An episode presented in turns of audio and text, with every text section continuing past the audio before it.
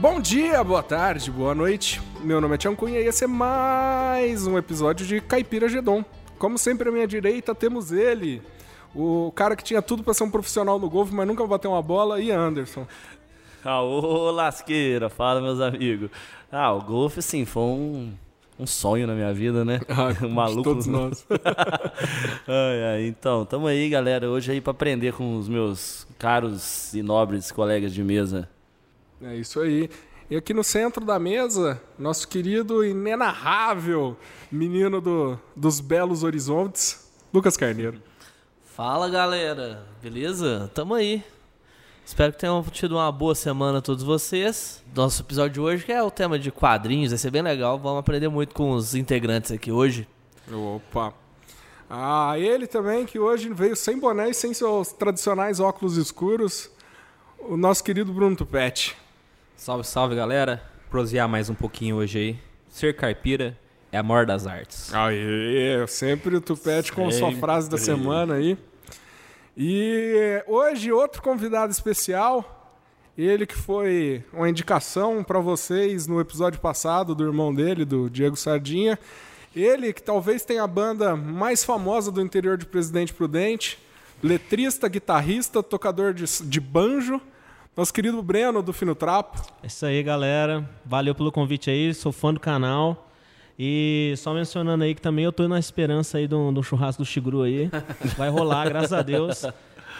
Isso aí tá tomando conta do, de Barretos inteiro, tá se esvaindo pela região já. Sim. cara. Tô sabendo disso já. E cada dia que não acontece o churrasco, ele fica mais próximo de acontecer. Sim, aí vamos ver pelo lado positivo. E E vai vai que acontece, uma criança morre também. Que não acontece. Lá, lá, lá. Pode ser também. Mas vai ter Fino Trapo no churrasco do Chigru ao vivaço. Ó, Ó, é. ó. Aí depende da organização do evento. Eu que já fiquei sabendo que o cachê do Fino Trapo tá na casa dos milhões de dólares. Fiquei sabendo também que. Mas eu ouvi tá- dizer tá- que o tá Chigru tem ultrapassando. bala na agulha. Tá ultrapassando a, a- a primeira centena já. Aí, tá ó. bom. E eu ouvi dizer que Foo Fighters vai abrir pro, pro Fino Trapo. Sim, sim, tô, tô ouvindo essa especulação também. Não, cara, fu- o Fino Trapo é bem melhor que o Foo Fighters, hein, cara. Bem, mas é isso, solta o jingle. Podcast Caipira Gedon. Caipira Gedon. Um pouco de nada para seus ouvidos fartos de tudo. É isso aí, amigos. Antes da gente começar o episódio da semana, que, como nosso querido BH disse, vai ser sobre quadrinhos. Vamos ler um e-mail, talvez, do episódio mais polêmico que o Caipiragedon já teve. Foi o episódio das bandas medíocres, né? Ah, primeiro que o Facebook do Caipiragedon bombou.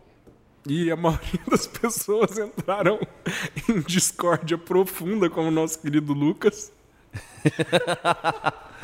Não pode falar mal de bandinha mainstream, então. Tá certo, Não, cara. mano, tá mas- certo. Ó, e aí recebemos o nosso e-mail do, do nosso querido Murilo Carvalho, lembrando sempre que foi sugestão dele aquele episódio, né, de bandas Sim, ruins, foi. tá? Verdade. Valeu, Mulher, pela E es- sugestão. espero que eu não vou ler, não vou decepcionar outro leitor de cartas hoje, porque o Kevão ficou magoado com a minha leitura Você semana acabou passada. com o e-mail do cara Mano, também, eu né? tava com crise de abstinência, eu tava tremendo até, velho. Mas vamos lá. Salve, Caipira Gedons. Primeiramente, agradeço por ouvir a sugestão e colocar essa pauta de inesgotáveis discussões no podcast. Bom, fiquei puto. Tá bom, nem tanto assim. Com a banda citada por BH, Foo Fighters. Tô sabendo que tem um cara na mesa que também tem umas verdades pra falar pro BH. Assim que eu Vai, ler a vai carta, a falar. gente vai dar a chance também. Na minha opinião, essa banda não é tão irrelevante ou medíocre, porque conseguem fazer a proeza de transitar pelo pop e o alternativo sem ficar grudento e depender das baladinhas. Colocaria no lugar a banda favorita do BH, o tal do Manowar. Nossa, agora pegou pesado, hein? O Menor nem é minha banda favorita. Vai, segue o jogo, vai. Ele só adora, mas.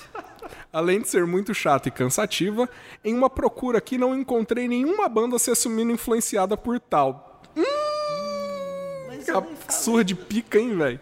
eu nem falei do Menor, cara. Mas você vai ter que formar uma banda, BH.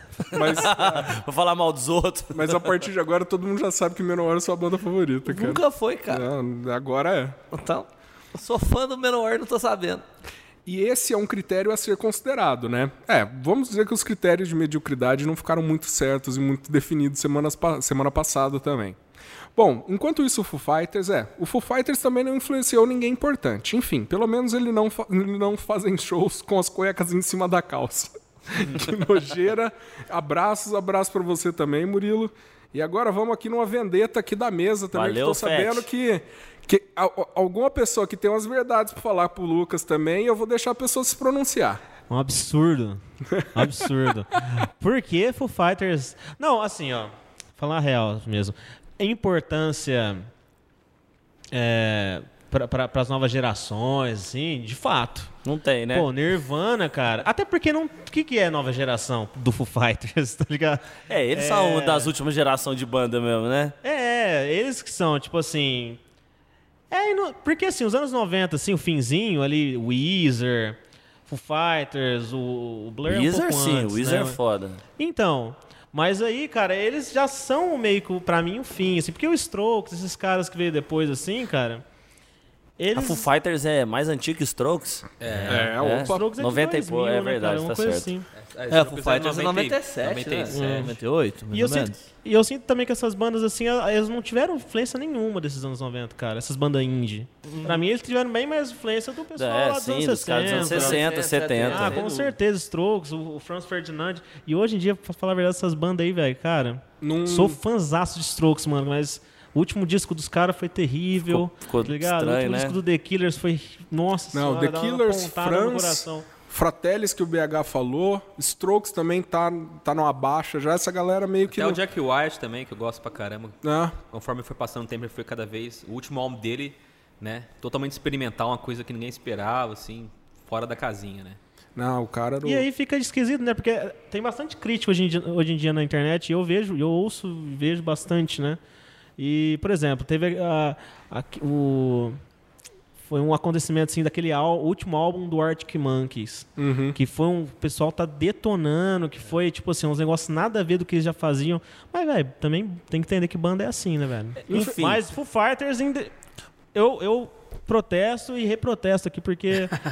BH falou merda de novo, O- né? ne- Nesse comentário você não deu o melhor, o melhor, o melhor, o melhor de você. Não, tipo assim, é, é, eu tenho que continuar acreditando nos meus sonhos, acho que é fundamental. Concordo plenamente. Não sei como isso se Eu, eu- eu encaixa. fico, eu fico com o BH porque eu sou a favor da treta. Então É. ele fez esse comentário que causou treta, então ele tá certinho. Não, Continue cara. assim, BH. Mas o lance do, do, do, do Foo Fighters, cara, é, é que eu acho realmente uma banda medíocre, mas não que, que a mediocridade seja algo ruim, né? Eu tentei Ah, é, todo mundo espera isso. ser medíocre na vida, né? Eu acho que a mediocre, o, o fato dos caras serem medíocres, os caras estão assim, acima do. estão na, na, na média, não são assim, extraordinários. E o negócio do Menor, cara, gordão, onde você tirou isso, bicho? Eu não gosto de Menor assim, Gosta não. assim. Ô, é BH, você fala que eu não gosto também, né? Mas Tem exagerar. vergonha do seu gosto, mano. É. Não, eu não gosto assim do Menor. É legalzinho. é Igual o Foo Fighters é legalzinho. Fala que eu ouço em casa, viu? Às vezes me tomando Oh, um banho, é, às vezes batendo uma. Não, batendo é foda. Pra só, só posso perguntar uma coisa pra vocês aí, que vocês são os, os maiores é, entrevistadores aí da, da nova geração, do, do rádio, do rádio e O TV. Jonathan do podcast. Qual que é a melhor banda atual? Putz. Atual, assim, Ah, mas também não- não, vai escambar pro undergroundão também, né? Ah, Eu tá, tô falando, ah, é. mas pode estar em atividade há um bom tempo ou não? Não, pode. É, tem que estar, né? Eu, eu tenho uma, só que eu descobri há pouco tempo aí que, que também já não tá em atividade mais, que era o Black Keys, cara. Que pra Black mim era. não tá mais em atividade? Eles acabaram. O meu amigo Lucas Neves que, que falou pra mim, então, que também é fã também. Até, até ano passado ele estava fazendo show, não era? Até dois anos atrás. É, cara, agora o cara parece. O, o vocalista lá parece que tá com outra banda. Deve ser só um tempo, mas a- atualmente eles não estão em atividade, não. Pode crer. Não sei qual que é a melhor banda da atualidade, Cara, difícil. eu vou ser honesto com vocês, eu tô bem por fora das bandas atuais É, eu que também. Eu passei os últimos meses aí me dedicando à catatônia, então eu era mais do que eu tava ouvindo mesmo. Power metal. Ah, eu- Acho que disco mais recente, de uma banda mais atual, eu vou, eu vou recomendar o último do Nocturnal Rights, que tá muito bom. Cara, eu. A última coisa mais recente que eu vi é a Graveyard, cara. Vocês já ouviram? Já ouvi. É uma banda nova, assim, acho que eles são de 2000 e, dos anos 2000, 2010, por aí. É um sonzeiro do caralho, velho. E eu gosto bastante de Municipal Waste, que tá ativo até hoje e é dos do começo dos anos 2000. Os caras fazem um thrash metal meio crossover, assim, do caralho, velho. Ou escuta, pode pode botar pra ouvir aí. Municipal Waste, é do Tranquilo. caramba. É, Tupete? Cara, eu citei no, no episódio de bandas, né? O Titus Andronicus, que é uma puta banda. Também tem a Kurtner Bernett, uma, uma mina que faz um som bem massa também. E tem uma outra banda também, um outro cara, né, na verdade, que eu lembrei agora, que eu, tá, tá em atividade ainda, que tem um puta- faz um puta som, que é o Kurt Wiley. Vocês não conhecem Realmente, o som um dele eu tava vendo que o, o som desse cara no Instagram esses dias, cara. Pô, é um som, o cara faz um som. Ele já tinha uma banda Wars on Drugs, a banda mais antiga dele, que ele tocava nela. E hoje ele tem a carreira solo dele. E é um puta som, cara. Um som muito bom mesmo. E Breno, quer terminar com a sua banda que você tá ouvindo atualmente? É, como é é? Da minha banda Ah, não, preferida? a, a sua banda preferida atualmente. Pô, cara, eu tava na, na vibe do, do Black Keys, mas tá- acabou. Agora eu, eu tenho, tenho algumas bandas que eu acho legal ainda. Uma delas, por exemplo, é Wolf Mother. Não sei se vocês já ouviram. Não, é bom, cara, é bom. Pô, Wolf Já. Mother arrebenta, cara. É só que. Wolf Mother é um, é um caso sério, velho. Inclusive o Lucas, esse mesmo cara que, eu- que, que falou do, do fim do Black Keys, nós somos os maiores fãs de Barretos assim, do, do mundo. A gente ama os caras, cara. Só que, assim, o Wolf Mother ele tem um, um lance que o show deles é horroroso, cara. Ah, é? Ô, louco. É, não, mas a- atualmente tá melhorando. Mas naquela época eles tinham lançado o segundo álbum, que tem aquela. É Cosmic Egg, que chama. É depois daquele álbum do Woman. Woman, we know you, woman. É. E, nossa, eu acho que o cara chapava muito, cara. Eu acho que esse era o problema de verdade, Ah, cara. isso é um ponto positivo Ah, banda. é, né? o ponto não sou super fã, não. positivo, né? Mas o, o- os o Jimmy Page arrebentava quando fazia isso. Ah, legal. É? E, mas tô vendo que o nosso episódio de duas semanas atrás ainda vai dar muito pano pra manga ainda, viu? Né? Mas vamos lá, vamos focar no episódio de agora, vamos falar sobre quadrinhos. Ahn, vamos começar do começo, né? E qual que foi meio que a introdução do quadrinhos pra vocês? Eu acho que aqui é meio que um consenso que vai acabar sendo todo mundo caindo ali na mesma introdução, né? Que seria Disney ou Turma da Mônica? É.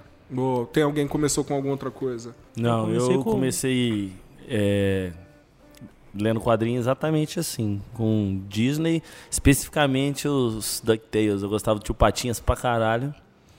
E, e Turma da Mônica. Turma da Mônica no começo eu achava meio de menina. E aí um dia eu tava sem quadrinho pra ler e minha irmã tinha um da Turma da Mônica. Eu li e falei, porra, pior que é legal, né? Oh, E aprendi a gostar pra caramba. Mas foi isso aí mesmo, assim que eu conheci quadrinhos. Eita lasqueira! É bom. Não, eu, eu, eu comecei bastante tarde, assim, na verdade. Não comecei como, quando criança, não. Eu comecei já pelos da Marvel e tal. Entendi. Porque quando criança eu, eu, eu lia bastante, só que eu lia. Eu lia mais aqueles, aqueles livros, aquela coleção literária da coleção Vagalume.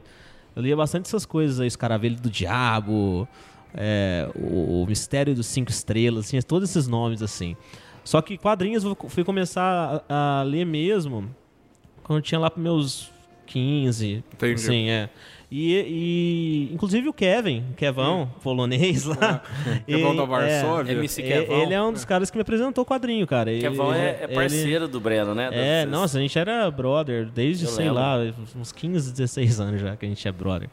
E aí ele, ele que me apresentou uns os primeiros quadrinhos, nem lembro o que que era, mas eu lia bastante coisa, tipo assim, um quadrinho que eu lembro com muito carinho, assim, é um quadrinho sanguinário, cara, que era tipo do... Era o Demolidor e o Justiceiro, cara. Era Só. um crossover, assim.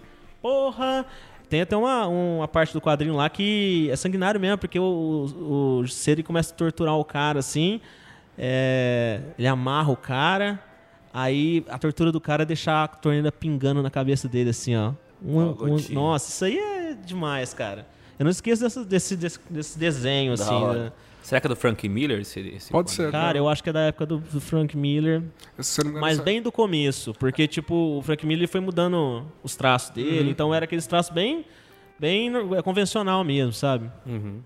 Mas eu não tenho essa, essa informação não, cara, eu acho que... E alguém lembra de alguma coisa de Turma da Mônica, alguma história que marcou, ou do, da Disney? Cara, a Turma da Mônica é... Tipo assim, eu tinha quase tudo, tá ligado? Assim, quando eu era moleque, tudo que saía, que eu ia, passava na banca, eu pedia pro meu pai e minha mãe comprar. Eu, eu era viciado mesmo em Turma da Mônica. Até hoje eu tenho um carinho muito grande, saca? Até esses dias mesmo eu, é, eu baixei na internet é, as primeiras edições, assim, do Chico Bento, do Cebolinha, as coisas que eu, não- que eu nunca li, tá ligado? Aham. Mas sempre tive curiosidade. E, e tem umas histórias, assim, que são bem massas, as primeiras edições, assim, cara. Os caras mandavam muito bem. Tem uma história do Chico Bento, que é da décima, da décima edição, que chama Chuva na Roça. Assim, eu ve- vendo a chuva, né, e tal, falando sobre a chuva entrando na... regando as plantas, para as galinhas ciscar com mais facilidade, né? E no final tá ele lá, a mãe dele pedindo pra ele ajudar a botar os baldes pras goteiras de casa. Mas é uma história muito bonita, cara. Tem vários roteiristas, vários desenhistas também que nunca aparece, né? É sempre Maurício de Souza que tá É. ali, mas cada história é um roteiro de uma É, a pessoa. equipe é dele, né? Mas é. um- são vários roteiristas. Eu já vi até um- uma vez uma, esses documentários assim que mostram o interior dos lugares, como é que funcionavam, onde eles fazem quadrinhos, não só da Mônica, era da Mônica, porque era um nacional, mas você acredita que funciona pra todo mundo, né? É, mas é, é esse lance do- dos quadrinistas aí. é, Tinha um lance do, do- da Marvel, das- dessas empresas grandes também, que. Que era reconhecido. Tava, tava na capa, tava na contrato capa lá, quem desenhou, quem fez a arte final. Só que tinha muito esse lance de. Dos, re- dos direitos, cara. Ah, então, sim. tipo assim, o. Nossa, diversos, cara. Alan Moore já. Eu vou, mais, Processou. mais pra frente eu vou entrar nos detalhes, assim, até por causa da morte do, do, do coisa ano passado, do, Stan Lee. do Stan Lee. Stanley. Não, então, cara, é, eu, eu comecei lendo também Turma da Mônica, mas eu li também muita Turma do Pererê também, cara, e do, e, do- e Menino Maluquinho, que também teve Uhum. uma, uma parte do- de quadrinhos. E eu lembro, do, o que eu acho legal, assim, do, do Turma da Mônica, são a, quando eles colocam personagens, né, na época que colocava Ayrton Senna, aparecia direto no- nas coisas do, da Turma da. Mônica, o Faustão, É. então, tudo que permeava, assim, né, a- o, o universo do... O, o universo de outros quadrinhos, Batman, é, Homem-Aranha, aparecia direto, era muito legal, cara. E uma outra coisa também da Turma da Mônica, é que, meu, eles fizeram uns filmes de qualidade muito alta, Fizeram, né, cara. cara, nos anos 80, É assim. verdade. Fizeram era animações legal, muito boas era legal. mesmo, ainda mais Mas animações animação de nível gringo, de gringo mesmo. mesmo. Eu lembro até hoje do Olha a Onça, do, do, do Chico, Bento. Tem um de Natal da, da estrelinha da, da, da, da Mônica, Da Mônica. cara. Esse daí eu lembro, vi quando pequenininho, e eu, esses dias pra trás tem um moleque, o Francisco, de fazer nove anos no- esse ano. Ele viu vendo o mesmo desenho, tá ligado? Porra, e até hoje a qualidade Bem ainda é- feito, né? E vai É ter o live action agora, né? Essa Sim, da Mônica. vou entrar nessa Sério? também daqui a É, pouco. mesmo. Eu tenho, eu tenho medo dessas Teve o coisas. trailer Não, lá, as crianças mandam bem, mano. Não, já já eu vou entrar nisso também. Ó, o que me marcou muito no, na turma da Mônica é uma coisa idiota, mas eram cenários, sabe? Grama sempre assim, verdinha, cidade no fundo, uma árvorezinha. Cada hora do Limoeiro. Era, parece, um, Ah. parece sempre um. Meio um Mario lugar, Bros, né? Uma praça, ou uma área semi-rural, um bairro afastado. Cada hora o céu de uma cor, cada quadrinho era rosa, outra É era azul, outra era verde, né? Você mudava.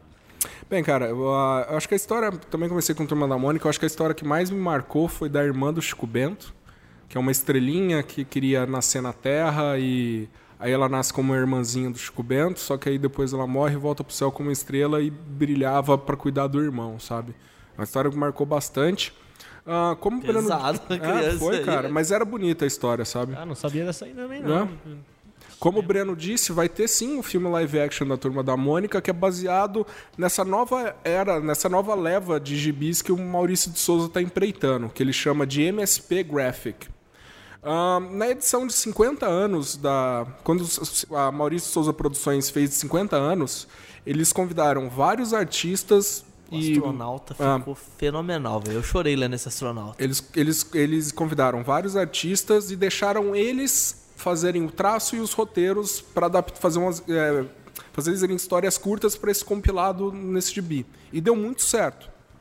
Então nisso veio o gibi novo. Agora eles são formatos grandes e capa dura, tem uns de capa normal também. E eu, há umas, um mês atrás, mais ou menos, eu li o que vai virar filme. Eu li o, o Laços. E, puta, cara, que história demais, velho. Fiquei com o olho marejadinho quando terminei. E recomendo pra é todo Laços mundo. que chama, né? Inclusive. Pô, cara, eu não sabia dessa. Da, dessa que, disso, disso que o Maurício Souza embarcou pra fazer aí, cara. Mas eu acho interessante porque muitos já fizeram isso, cara. Uhum. Muitos já mandaram essa empreitada e tal. E. Ah, cuida desse universo pra mim. Cuida. É... Stan Lee fez isso, Hum. o pessoal lá da DC também. As grandes fazem isso, Não, né? não é então, meio comum, mas o, o Maurício de Souza ele sempre tem um pé atrás com isso. E é uma, até uma polêmica pra galera que trabalha no estúdio dele que ele é meio controlador em questão de história e de traço. Tanto é que sempre dá os créditos pra ele, não dá os créditos pra quem tá ali copiando o traço dele pra coisa acontecer. Essas graphic novel não, dá os créditos certo. É outra é uma pegada mais mais adulta até, eu vou dizer assim, não é? As histórias têm uns temas mais pesados e é uma coisa legal aí. Eu gostei bastante, eu comprei comprei praticamente as mais famosas até agora e todas as sagas, cara, do Bidu é de arrepiar, cara. Sério, o do Bidu pegou pegou ali na falange ali, viu? Porra. Lá nas, nas escolas que eu dou aula agora, a molecada tá numa brisa de ler a Turma da Mônica adolescente. Eu fui, Ah, fui eu- descobrir isso aí, que tem isso há uns dois anos. Passei, olhei e falei, Turma da Mônica, tudo alto, assim, os desenhos, sabe? Meio mangá, né? É, meio mangá, é isso mesmo. É, Eu, eu vi, um, eu vi um na, uma revista dessa na, na banca que eu até achei engraçado. Era o Chico Bento na República. Tá ligado? Ele, Chico Bento fumando um baseado, É, tomando cachaça. imaginando isso, né? Nossa. Deu ruim, tá ligado? Chico Bento deu ruim. Chico Bento vai fazer agronomia na cidade. Bad trip. Pô, mas, é legal esse, o, o pessoal aí que você falou, as crianças se interessando ainda, porque é meio difícil da gente, como leitor hoje em dia, assim, a gente lê, né? Tipo, a gente tá aqui falando sobre, mas é, quadrinho já é difícil de, de manter, né? No mercado. Imagina quadrinho brasileiro, né, cara? E tem muita gente fazendo coisa muito foda aí, cara. Tem, cara. Foda tem muita mesmo. gente. A gente vai falar isso aí mais pra frente, eu acredito. Teve né? uns caras que foram, brasileiros que foram heróis, né? Piratas do Tietê, do Laerte, do, do Angeli na época, nos anos 80, Pô, né? sem Que, dúvida, chega até perto. 68. É, bastante coisa aí. Acho que É, quando, eu era, quando eu era ainda moleque dessa época da Turma da Mônica, já um pouquinho mais velho assim, é, um outro quadrinho que me marcou também, que me influenciou muito depois, foi o, a revista Mad. Não sei se vocês Isso, opa, curtiam a revista Mad. Pena que hoje em dia não é mais. Era quadrinho? Cara, Era tinha quadrinho, tinha. Mas o personagem do quadrinho era aquele moleque bochechudo, né? Não, Não, não. aquilo era só a capa. Mas tinha Quadrinho é quadrinho. o mascote. É, tinha umas reportagens de teor cômico no meio, sempre foi muito bom. Eu sempre gostei muito do relatório Ota, que era o editor da, da MED no Brasil, que os, os traços eram nojentos, mas o humor dele era muito bom.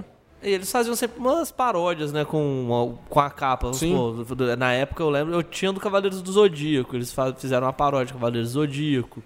Aí na época tinha o paródia com o- os filmes que saíam na, na- naquele mês. Na Uhum. época saiu o, o Frankenstein lá, do. Aquele Mary Shelley. O Mary Shelley, que foi, foi muito zoado, velho. O sketch que eles fizeram foi do caramba. Tinha aquele, também aquele cara que fugiu o nome dele agora, aquele mexicano, do Grow Bárbaro. Ah, é verdade, cara. Putz, fugiu o nome mesmo. É, É. Sérgio Aragonés. né? Aragones, isso É, mesmo. mas, mas ele tinha um- uma história muito boa também, Tinha? um muito bom. Eu tinha um compilado do Grow, chamava Death and Texas. Muito bom, Grow é cara. da hora pra caramba. Ah, Teve uma falda também, né? Que já era América já era argentino, mas era bom também. O Enfio também, né, cara? É, aí Já- agora pensando assim, assim, já é bastante- em tirinha de jornal, eu consigo lembrar Então, de outras referências. Eu, ia- eu ia também, entrar, verdade. eu ia até entrar nisso. Porque... Asterix, né, cara, também. Sim, Pô, Asterix, Asterix é verdade. Asterix é legal que tem, tem as Tintin. tiras e tem, e tem a história Tem a fechada história também. cara. Então, se a gente der um pulo antes, aí para os anos 80, a gente vai pegar muito Angeli, Piratas do Tietê, seria Laerte. A gente vai pegar essa galera que a gente foi ter contato com eles no. Na Folha de São Paulo. na folha- é, no- nos quadrinhos de jornal. Mas quadrinhos de jornal, eles são muito mais antigos. É. Então a gente vai ter aí clássicos como Calvin e Haroldo, é, Peanuts. Peanuts, que é o Peanuts. Peanuts eu acho que é o maior, cara, até. O, É, eu concordo com você. o, o Shoes lá, ele... também. Ah. O Shoes, ele foi Garfield. publicado em mais de 80 países, cara. Cara, eu sou fascinado por, por Peanuts. E ele, e ele desenhou dos anos 50 até 2000 agora. É. Ele só parou porque Malte Parkinson, né? Não conseguia mais mesmo desenhar mais. Mas o cara desenhou pra caralho, influenciou a gente pra cacete. E, e até eu, eu soube que ele morreu depois de um mês que a última tirinha dele foi publicada, cara. Ele, Putz. que ele conseguiu mais desenhar, depois de um mês ele bateu as botas. Caraca. É meio tenebroso isso aí até, né? E a gente vai ter aí também Recruta Zero, quem não lembra, sabe? Hoje em dia você acha muito fácil esses quadrinhos naquelas edições pocket, sabe? Aqueles livrinhos pequenininhos e muito mais, normalmente mais baratos de livraria. Hoje em dia tem, eles são muito bem republicados naquelas edições, porque é um formatinho legal, lembra bastante jornal e tal. Mas não, e não parece pra gente, mas na verdade eles tinham as sagas deles, sabe? Eram, eram histórias que você tinha que ler todo dia pra depois desenvolver que você via que elas tinham um contexto.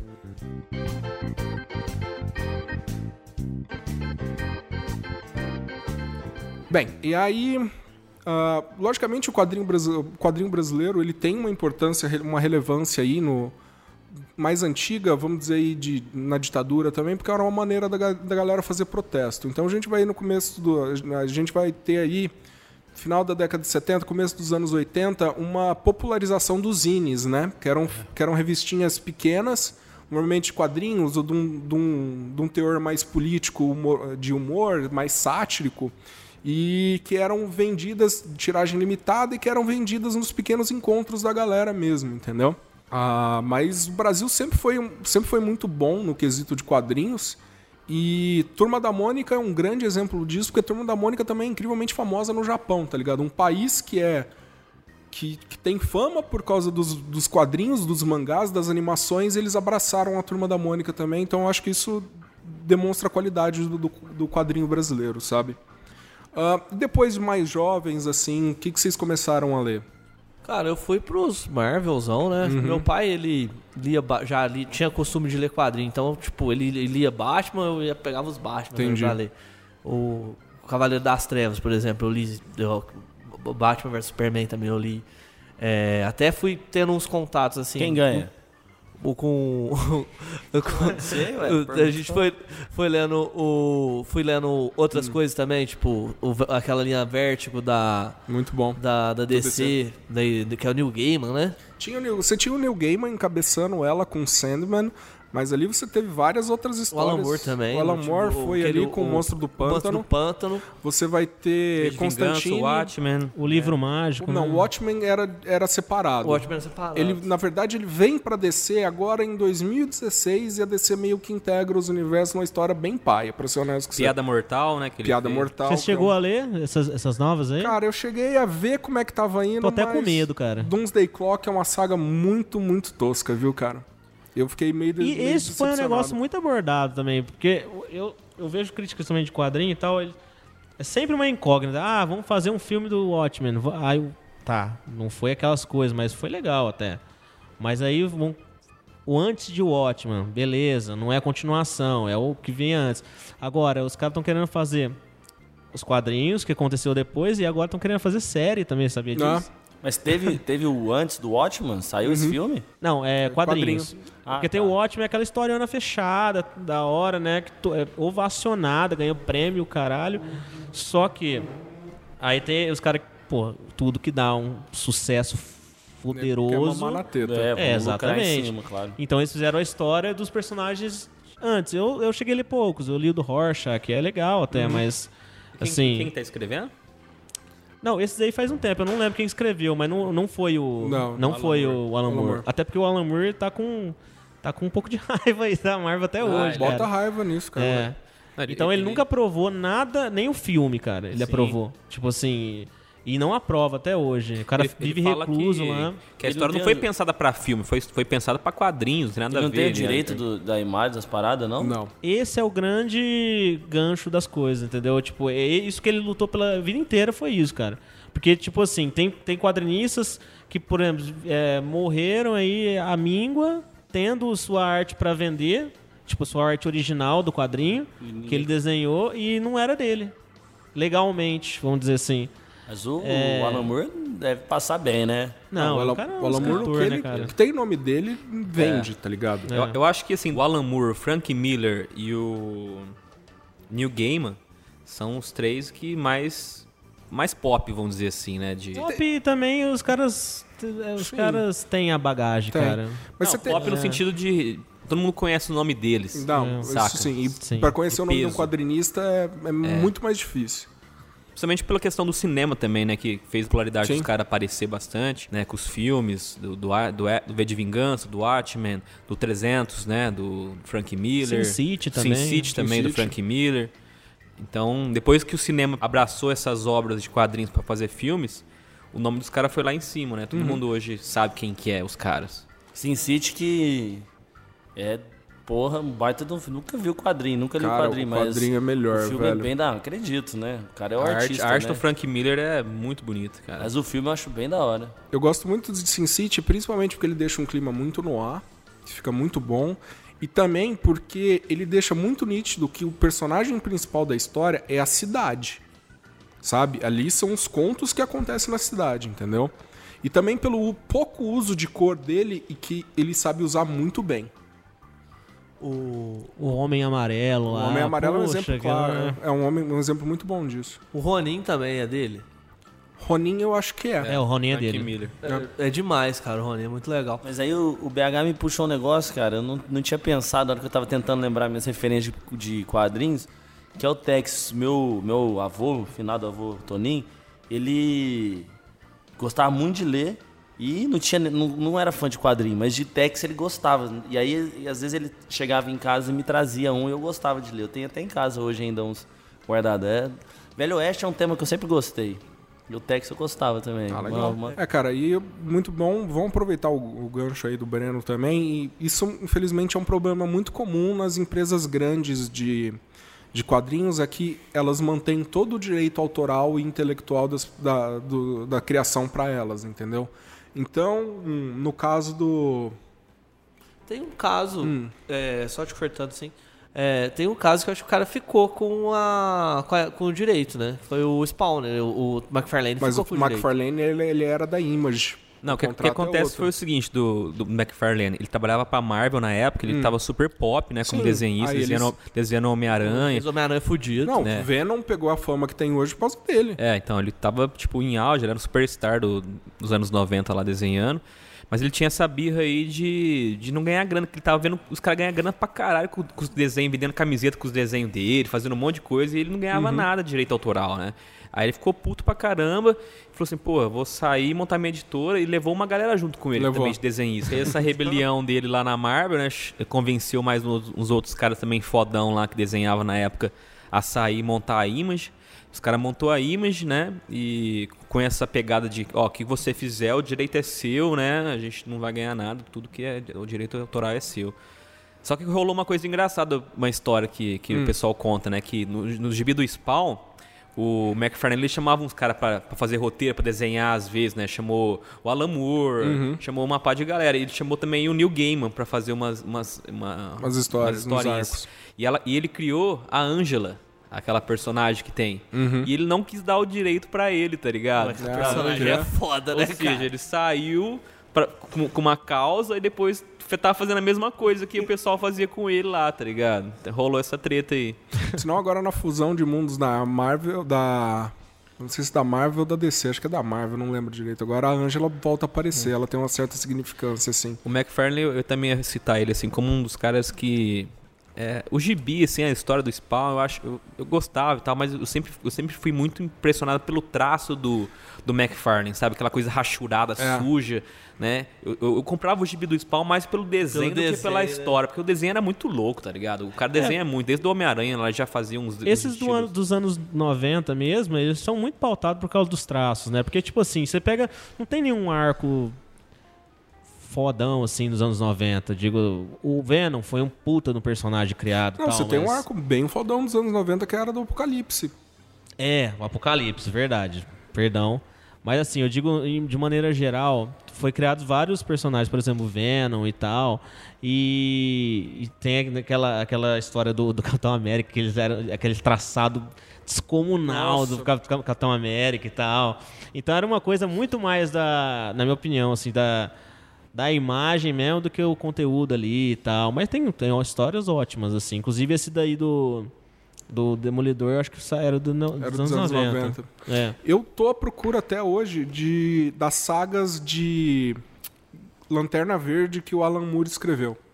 É aquele que ele tem, ele se une lá com o arqueiro, também tem uma É, eu dessa. acho que tem uma pegada Puta dessa. que pariu. E depois no final, todas as últimas páginas eram contos das- da tropa. E aí ele falava dos Lanterna Verde que ninguém conhecia, porque na verdade você pode ter um Lanterna Verde de cada galáxia, ou de cada região só. E aí ele, ele tem uma história baseada naquele Lanterna Verde que é um planeta vivo. Ele tem uma história baseada no Lanterna Verde que é uma equação matemática. Então, cara, o Alan Moore ele é muito bom nessas coisas, velho. Muitos universos, né, cara? É. Que nem você falou também do, dos, do- dos quadrinhos nacionais que eram contra o governo, tudo mais de protesto. Eu, eu lembrei do Pasquim, Ô, boa. né? Que tem o Ziral, tem o Enfio, esses caras todos aí. Só que nos Estados Unidos já rolava esse movimento underground, né, cara? Já, já desde os anos 60 já rolava muito, muito quadrinho já underground.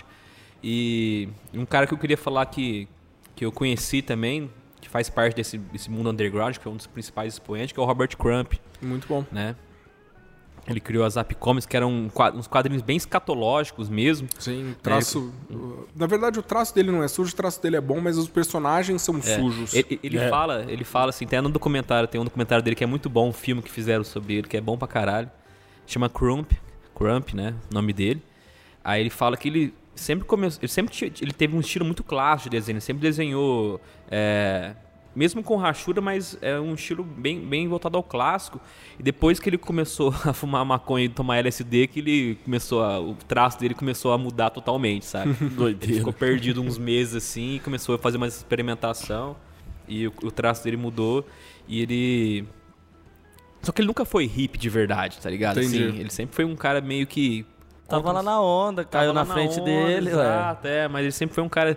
O, pessoal da esquerda até critica muito ele por ele ser um cara meio misógino e tal, porque ele, ele faz uns quadrinhos assim, comendo as mulheres, Uhum. fazendo uns monte de Um rolo. jeitão bem sujo ainda, né? Exagerão, né? Esse é, um, esse é um cara que eu tenho um pouco mais de diferença por causa do Tupete, né? Tupete, não sei nem como, assim, quando que rolou, mas ele me emprestou uns, uns umas é, graphic novel, né? De- do, do, do Robert Crumb. E eu achei demais, assim, ele me emprestou umas três ou quatro, sei lá, as que ele tinha na época. E tinha uma que era que é dele que marcou eu, me marcou bastante. Era ele e um outro cara. Acho que até os desenhos, o, a es- o texto era do outro cara, o Har- Harvey Picker, né? E é foda. A história, a história na verdade são dois caras que são amigos e são viciados em, em colecionar disco de jazz. Então os caras têm assim centenas e centenas e centenas de discos de jazz e a história gira em torno disso, sabe? sobre um vício que corrói os caras, né? A história, eu, eu lembro que os caras começam meio que desaconselhando a colecionar disco de jazz, né? E até o Robert Crump, ele, além de fã, de colecionador de discos de jazz, ele tem, ele tem até uma banda de, de meio que folk, um folk blues, ele toca bandolim, né? Nossa. já gravou vários álbuns já, saca? Aí E eu- ele, ele também ilustrou algumas capas de álbuns também pra Janis Joplin, pro Grateful Dead, né? É, que a- rodou o pro mundo. Bukowski, né? Ele, ele O livro ilustrou bastante coisa, livro, livro do Bukowski. Tem, tem aquela que o cara tá agachado e, e É. amarrando o sapato, né? Que é aquela frase, quando eu acordo de manhã e amarro o sapato, eu pergunto, Deus, e agora o que mais? Mas hoje, né? Aí, velho. Isso aí é clássico, né, cara? o, o- seguindo essa linha aí, uma vez eu andando lá numa escola que eu dava aula, eu achei, achei não, eu lembro que a gente recebeu umas doações e o diretor escolhe, deixou a gente pegar os livros, né? E tinha uma é, tinha um cara lá com um quadrinho que me lembrou o traço do, do Robert Crumb, que é o Will Eisner, né? Opa! E eu peguei dois ainda igual, falei, vou levar um pro Tupete. Acho que ele vai gostar disso aqui. O Tupete falou, nossa, da hora, esse cara aí é o mestre, não sei o quê. Aí eu fui saber que, na verdade, ele era é, antes do Robert Crumb, né? Ele é mais bem antigo. Ele é bem antigo. E, e eu achei demais. Aí eu peguei uma porrada de coisa dele que fui encontrando pra ler, assim. Aquela. É o jogo da vida, né? São umas graphic novels, umas histórias bem densas, bonitas, assim mesmo. Aquela Nova York que mostra os becos. Cada, cada uma página ou duas são os becos em Nova York. Uma história que acontece bem curtinha. numa- num- bem cotidiano, assim, sabe? É, o Will Eisner, ele, ele, é o, ele é o pai, assim, né? O grande, tipo assim, o fodão, né? Tanto que até o prêmio, um dos maiores prêmios do De quadrinho, quadrinhos, é. chama Will Eisner, né? Então ele é considerado por todo mundo um dos caras assim que elevou o quadrinho lá em cima, assim, como Nível de literatura, né? É, E a nível de literatura. Talvez o trabalho mais conhecido dele seja The Spirit, né? Ah, o Spirit, é verdade, é É, dele. o Spirit, eu, eu tinha esse, o Nova York, o Jogo da Vida, É, tinha um da Casos de Família, uma parada assim o nome. Também que era um cara que casava com uma mulher com, por causa da herança que ela ia receber. E aí, porra, um negócio bem legal, bem legal. Esse que o Ian citou também, do Harvard Picker, né? Que, eu- que eu emprestei pra ele um quadrinho que chama Dois Idiotas Americanos, né? É isso que, é, aí. que é uma compilação de todas as histórias que o Harvard Picker escreveu o roteiro e o Crumb ilustrou. Porque esse Harvard Picker, eu vou contar mais ou menos a história, né? Ele já morreu, né? Mas ele morava em Cleveland. E antes do Crumb fazer sucesso no, no- no mundo underground, quadrinhos e tudo mais, ele, ele foi pra lá também, morou lá. E trabalhava numa empresa de. desenhava cartão de. Sabe esses cartão de correio que o pessoal manda assim? E o, e o Harvard Picker era vizinho dele, né? Aí, tipo, os dois se conheceu. Aí teve um dia que o que o Crumb mostrou um, um livro que ele tava escrevendo de quadrinho, história em quadrinho, mas assim, por exercício só, não era nem pra nada comercial, era só pra ele mesmo. E o Harvard Picker ficou maluco, né? Que ele falou assim, nossa, que, porra, nunca tinha visto nada desse jeito, né? Porque ele tava sempre acostumado também a ver quadrinhos mais super-herói, aquela coisa assim, mais normal. E ele ficou maluco, ele ficou pensando, pô, dá pra fazer muita coisa com quadrinho, né, cara? Dá pra gente explorar muita coisa que, que é além do mundo do herói, além dessa coisa também mais cômica, né? Aí ele ficou com isso na cabeça, o Robert Crumb ficou famoso depois, né? Começou a de- desenhar no- nos quadrinhos undergrounds dele lá. E ele voltou pra Cleveland e o Harvard Pick tava com um monte de roteiro já pronto, assim. Só que tudo com um homem de palitinho, de pauzinho, Entendi. assim. Ele falou assim, ó, tô aqui uns roteiros, você vai ter que desenhar pra mim, seu filho da puta. Você tá famoso aí, mas eu sou seu amigo, tá ligado? Ajuda os parça. É. E, porra, esse, o Harvard Picker, mano, é- as histórias deles é muito foda. Vou, vou até ler aqui, eu até marquei aqui uma. Como é que o Crumb descreve as histórias do Harvard Picker, né? Ele coloca assim: Não acontece quase nada. A maior parte são pessoas conversando ou Harvard sozinho, um quadro após o outro, discursando para o pobre leitor. Nada de batalhas heróicas, triunfo do bem contra o mal, soluções de conflito, pessoas em situações de perigo ou coisa do tipo. É mais ou menos como a vida real. A vida em Cleveland, na segunda metade do século XX, se arrastando um dia após o outro. Então é assim, a história dele, tipo, é só ele indo no mercado, escolhendo a fila, ah, escolhendo a fila de qual fila vai andar mais rápido, saca? Entendi. Ele fica calculando, fala assim, não, tem, tem uma velha judia ali, vai demorar pra caralho, né? E é ela vai só a demorar porque ela é cotidiano judia, dele, porque ela não quer Que gastar é, dinheiro. é as maluquices, da, nossas maluquices, né? Cotidiano. É, o cotidiano, né? É, isso aí é demais, é, cara. eles fizeram tem até um filme da história do, do Harvard, né? No Tem a American Splendor, Ameri- que é o, American que é o nome do Splendor, que quadrinho é o anti-herói americano, né? Que É. ficou o- a tradução no, no português, É. no brasileiro. É, isso é aí. demais, cara. Esse, esse tá aí, mandou bem demais essa. É, Baita referência, Baita baita, referência mesmo. baita padrinhos aí dos quadrinhos pra galera que quiser ler.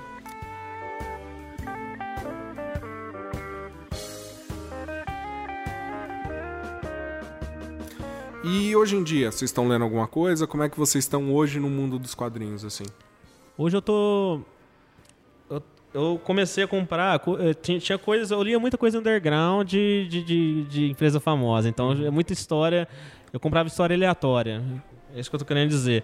É, esse mesmo do Demolidor, teve outros do, do, do X-Men e tal. Eu, eu lia bastante coisa assim, sem nenhum arco, sabe? Aham. E agora eu comecei a comprar, tô colecionando, tô começando a minha coleção agora de, dos arcos, né? Então eu. Eu Desculpa. Dos Os arcos, arcos, do- histórias é, das histórias fechadas, né? Dos, das graphic novels. Sim. É, e aí eu comprei, última, é, última, eu comprei o Watchmen, né? Que o Boa. Watchmen, quem puder comprar o Watchmen, assim...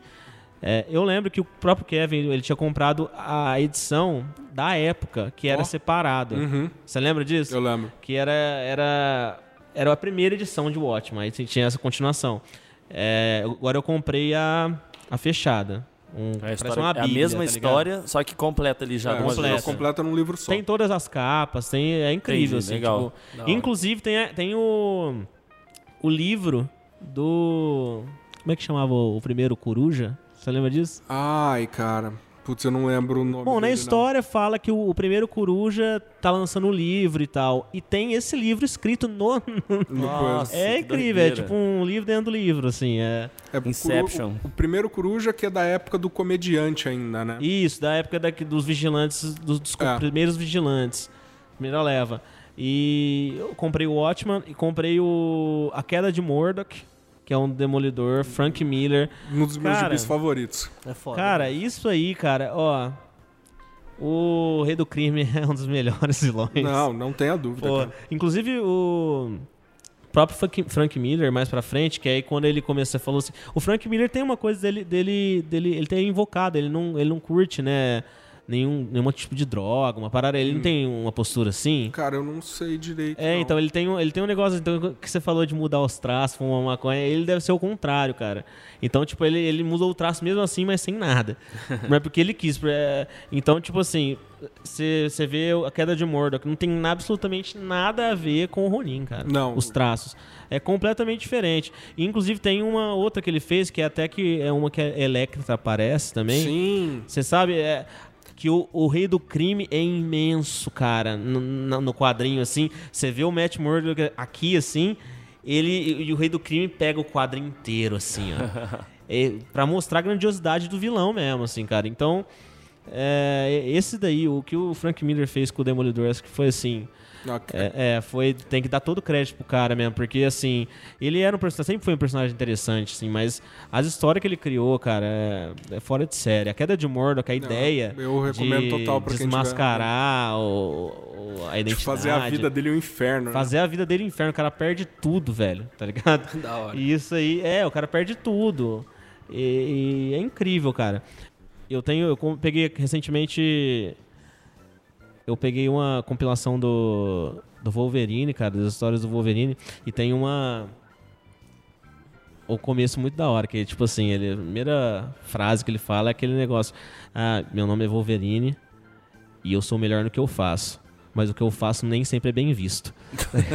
então, tipo assim, é uma das melhores introduções de HQ de história, assim. E fora isso, também eu, eu tenho lido bastante. É, eu, tô, eu tô comprando os novos arcos da Marvel também, ediçõezinhas pequenas e tal. E eu tava lendo o Capitão América, o, o Gavião, Tá. o Falcão, aliás, O Falcão, perdão, né? o Falcão. Ele vira o Capitão América. é, e o Capitão América perde soro do soldado e fica velho e vira Capitão da Shield, uma parada assim. E é muito bom, cara. Você não Assim, continua lendo, não, né? Hã? Você não continua a ler, não, né? Ainda não. Cai o nível bastante. Cai o nível? Cara, eu achei muito. Eu, eu li até a terceira. Eu comprei de- Uhum. as três, assim. É, e eu li, tipo, achei bem bacana, cara. Eu achei. Não sei se pode ter, pode ter caído o nível, assim. É, eu achei meio nonsense na segunda, que ele começa a virar um lobo e tal, um negócio. Mas eu achei bacana, cara. É divertido pra você ler assim, no cotidiano, não tá fazendo nada, descompromissadamente. É, eu, não, eu não vou dar spoiler, irmão, mas isso termina de uma maneira tão bizarra Mas e termina, tão né, confusa, mano? cara, termina. Mas. Infelizmente, Chega a um fim. chega a um fim, mas é tão triste, cara. É tão blá. É. É. Mas agora começou, vai, cara. Eu só queria lembrar, voltar um pouquinho atrás. Quando eu li o. Eu tava, nem eu falei do Robert Crump, eu falei do Harvey Picker, né? Eu conheci esse universo de quadrinho alternativo, né? Que foge dos heróis, que você tem uma infinidade de autores muito bons. Aí na época eu li o Mouse, né? Que é do Boa. Art que é um gibizaço. É, depois disso também um outro quadrinho que me marcou bastante, um que chama Wilson, do Daniel Clowes, que eu recomendo pra vocês também. Esse eu não conheço. De recomendação, que é meio que uma tragicomédia de um senhor já meio de idade, né?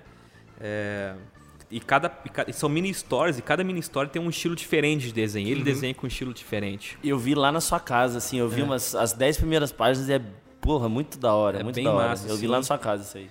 E, e- só uma curiosidade, foi ele que também que desenhou aquele, aquele clipe do I Don't Wanna Grow Up do Ramones. Não sei se vocês lembram, desenhado. Lembra? Massa. Então, a ilustração é tudo dele, esse Daniel Close, é muito bom.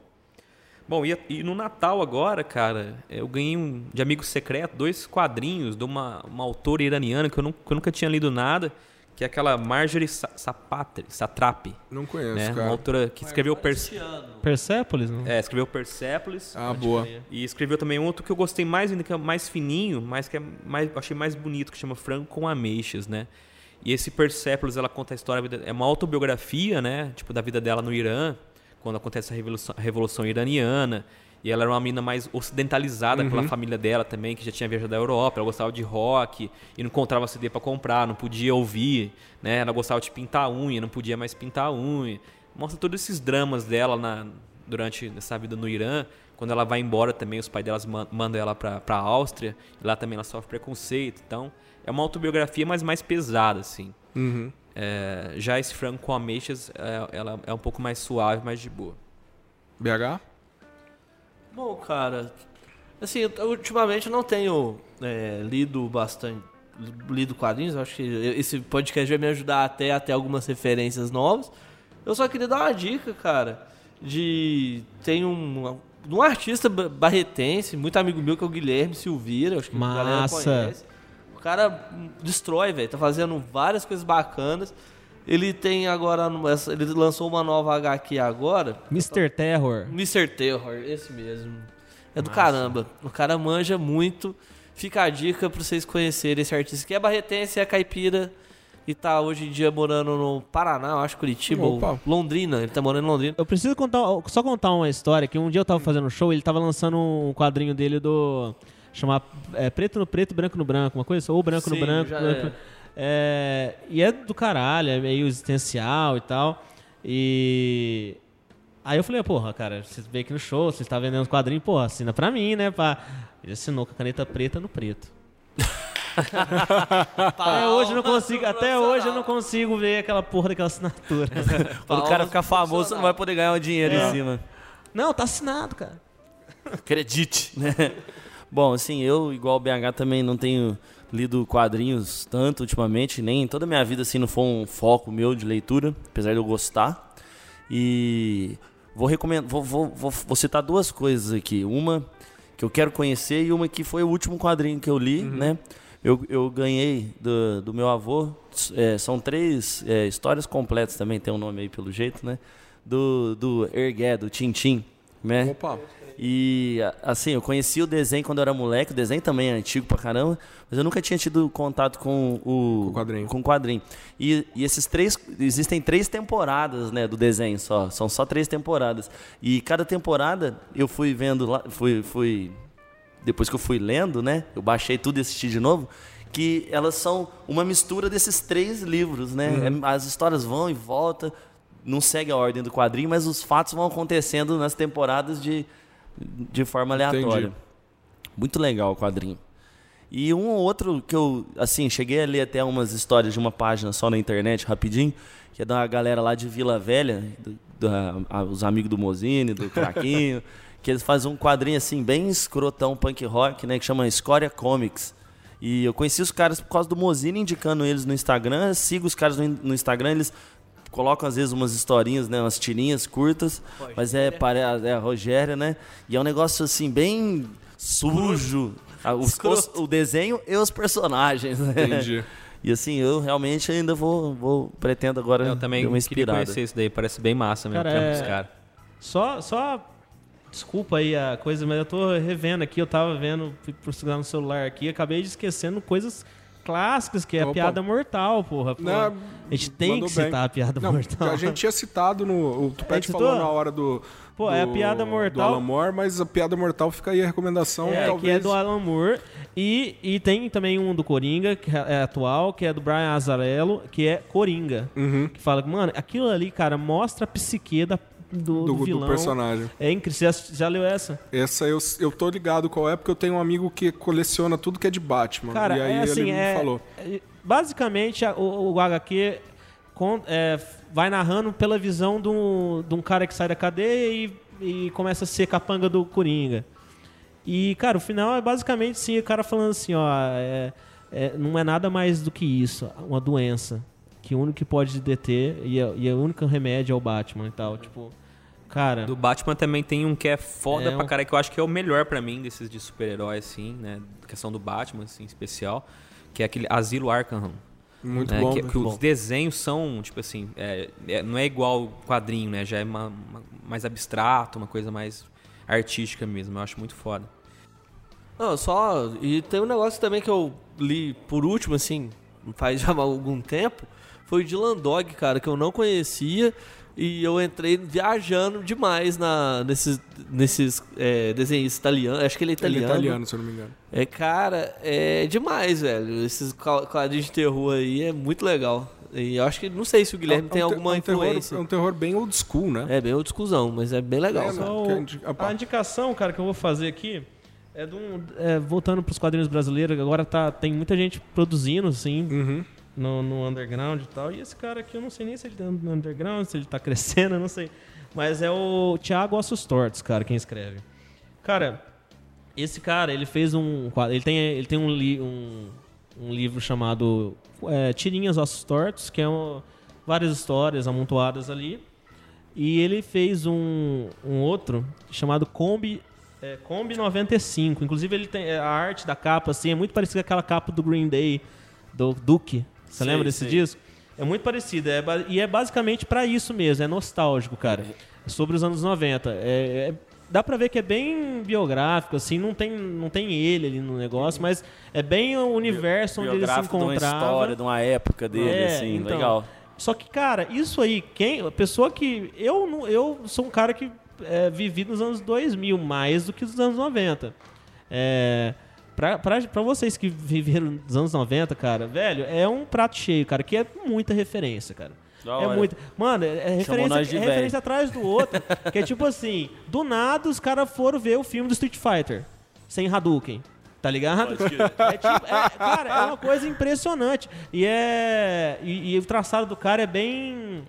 É bem Laerte, assim, sabe? É Ah, bem legal. rebordosa, essas coisas, sabe? E, cara, é, esse quadrinho, a trama desse quadrinho se desemboca num negócio tão legal, cara. Tão legal que. E eu fui pesquisar depois pra ver se era verdade e tal. E eu vi até um- alguns. Alguns matérias. Eu não vou falar o que, que é aqui, porque senão vai estragar. Mas é incrível, cara. Tipo, se vocês Realmente pegarem pra ver. as coisas. É, e não era tipo. É, é, tem, é um negócio meio cotidiano, só que ao mesmo tempo tem uma trama por trás que é meio com mistério. E no final é a coisa mais sensacional, que é. Não passa de um, de um delírio de, de moleque, tá ligado? Nossa, E da hora. é incrível, cara. Tem muitas referências de, de banda, de, de filme da época, de. de o- passava no, no boteco, tava passando determinada música de, de, de, de axé, tá ligado? É muito bom, cara. Tem, Legal. E recentemente esse mesmo cara ele fez uma coisa que aí sim é biográfica, que totalmente biográfica, que é que ele fez em homenagem ao pai dele que faleceu, que chama Os Últimos Dias do Xerife, que ele, ele pega ele, ele pega o cotidiano com o pai dele, os últimos dias ali que ele foi vivendo e em algumas partes ele transforma aquilo num, num velho oeste, sabe, É, com o decorrer da, da, da trama ali do, do, do- roteiro. E, cara, é, é um cara assim que eu, eu admiro pra caramba, cara. É um cara assim que tem uma visão única. Como recomendação, cara, eu vou, o BH falou um uma pessoa de Barretos, vou falar de um cara também da região. Vou falar um cara aqui da região, da cidade de Assis. É um quadrinho que eu já comprei já faz alguns anos, mas é que é um quadrinho que é muito da hora, cara. Que é um quadrinho também autobiográfico. É, chama Memória de Elefante. O autor chama Caeto. E, e também segue essa linha do Crump, do, do Harvey Picker, de uma coisa mais pessoal, né? Que eu recomendo também pra galera. Vou deixar isso aí como minha, minha recomendação. Ah, legal. E eu até também vou falar aqui em público, que quando você fala em público, você se compromete, né? Os caras sabem que eu curto desenhar. Um dos meus planos futuros é conseguir fazer uma história em quadrinhos, Ô, né? louco aí. Eu curto Ah, é, desenhar. porra. Ah, Menção honrosa pelas tirinhas aí, ué. Lógico. Todo mundo vendo aí no. no Insta. queria indicar o Instagram do meu parceiro, então, aqui, né? Não, Vou deixar de indicação. Ah, então, vamos aproveitar o gancho e vamos começar por você. Considerações finais e des- redes sociais também. E já manda aí suas influências. Beleza, então, galera, é... sigam lá no Instagram, tem alguns desenhos meus, tem algumas tirinhas também. Não é pra seguir, né? não, é pra curtir também, tá ligado? Curtir, é, siga, curta. Vamos fazer bombar isso. Manda mensagem, manda cartinha. Mas é bruno.freire Pereira, meu Instagram. É, eu já fiz esse comprometimento em público agora. Então daqui uns anos vocês vão ter também alguns materiais meus de quadrinhos aí que eu espero conseguir fazer. Será que vai rolar a Caipira Gedon vai. Esse Comics? negócio de anos aí Caipira já não cagou. pode, cara. É, não sei, alguns meses então, tá bom? Ô, é. Melhorou. Então é isso aí, galera. Um grande abraço, valeu pela mais esse episódio, com essa conversa bacana sobre um tema que eu gosto pra caramba. Meus parceiros aí, Caipira. Até o próximo episódio. Opa. E considerações finais e redes sociais, Lucas BH, que eu acho que tá meio triste hoje. Aconteceu alguma coisa, falou pouco, tá com- até com o Não, microfone cara. meio afastado. Eu, pra não sair a respiração na hora da, da edição, ajudar o nosso amigo editor, né, Pet? Então, cara, queria agradecer a vinda do Brenão aí, que Opa. mandou bem pra caralho nos comentários de quadrinho. Valeu, Breno. Valeu, Pôde nós. nos agraciar com a sua nobre visita. E agradecer a todos que nos assistiram também, né? Não nos ouviram, perdão. Assistir não, não deu muito certo. Mas tá aí nos projetos, rolar um Caipira Gedon Live. Live action. Eu acho, eu acho aí que nos próximos episódios a gente vai ter uma, uma interação nova com o público pra acontecer também. Vamos. Show de bola. Co- coisas novas estão, estão por, vir. Ah. E mandar meu Instagram pra galera, é Lucas C. Carneiro. Pode chegar chegando, tem uns umas fotos de rango lá que eu faço de vez em quando, tá da hora. Foto só passa, passa, passa vontade dos amigos e nunca faz pra nós, você vai pra namorada. Né? Mas né, Vai. sempre, sempre fiz churrasco pra vocês. Você vai levar esse no, no churra- churrasco do Shiguro ou não? Não, eu sou churrasqueiro do churrasco do Chigru, sou oficial. Considerações finais, redes sociais, nosso querido Ian Anderson. Fala galera, valeu de novo. Mais um dia aqui de gravação divertidíssima. Ian X Anderson no Instagram. É, agradecer o. O, Ô Camilo, o fica nobre- bravo com ele não, ele atrasou só 10 minutos, tá? O, já tá bravo já. O nobre colega aqui, Breno Dalla Costa, pelos comentários abalizados sobre o mundo dos quadrinhos. E. O forte do Breno é a música, né? Tem que chamar ele pra próximos episódios. aí. Vamos, com Pô, tamo certeza. aí, cara. E- Maravilha. O cara é músico, o cara conhece tudo aí. Aí da- eu vou poder, vou poder xingar as pessoas aqui. É, resolver a treta na hora. Também agradecer vocês, né? Que esse, esse episódio aqui eu, eu- eu colhi várias referências que eu vou que bom, correr cara. atrás O- depois. o- Breno, fala aí das suas redes sociais, da banda também. Seguinte, rede social aqui. Fino Trapo, sigam Fino Trapo. Fino. Deixa eu ver como é que tá aqui certinho, só um minutinho. Fino.trapo. É isso aí, Instagram da banda. Tem Facebook também. Quem puder ouvir lá no, no Spotify, Deezer, YouTube da vida, dá uma clicada lá. Que a gente tá com música nova, pausa pro Pausa café. pro café, Vocês- sonzeira. bem lembrado por vocês aí. Maravilha. Inclusive a gente vai fazer até um clipe. Ó. É, a gente vai gravar um clipe agora. Agora em fevereiro, finalzinho de fevereiro. Aí a gente tá com uma esperança boa pra esse clipe aí. A gente vai gravar alguns ao vivo também. E vai estar bem bacana, cara. Então segue aí que vai ter coisa nova, vai ter clipe, vai ter inclusive músicas novas. Vai ter show por agora, já falo também. Ah, vai ter um show agora no dia 16 lá no Amsterdã. Quem puder colar. Opa! Cara, é, tá, é open bar, o negócio lá, cinquentão.